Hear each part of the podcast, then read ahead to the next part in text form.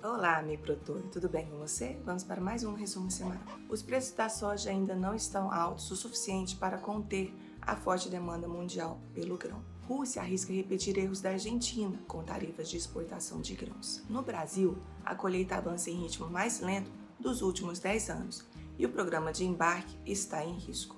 O mercado do milho segue firme e dificilmente veremos milho abaixo de 60 reais ao produtor. O preço do arroz deve ficar mais baixo quando comparado aos patamares registrados no ano passado, porém ainda serão em números remuneradores ao produtor. O mercado de defensivos agrícolas no Brasil encolheu 10,4% em 2020, fazendo com que a indústria encerrasse o ano com faturamento de 12,1 bilhões de dólares, ante os 13,5 bilhões de dólares em 2019. O Brasil exportou 3,1 milhões de sacas de café em janeiro deste ano, considerando a soma de café verde, solúvel, torrado e moído. A safra 2021 deve alcançar 268,3 milhões de toneladas, ou 4,4 superior ao obtido na safra anterior, o que é sustentado pelo crescimento de 4,4 na área de plantio do milho da segunda safra. Uma pequena vespa tem sido alternativa para o combate à lagarta do cartucho. A ideia é divulgar para os produtores esse tipo de manejo, que elimina a necessidade de aplicação de defensivos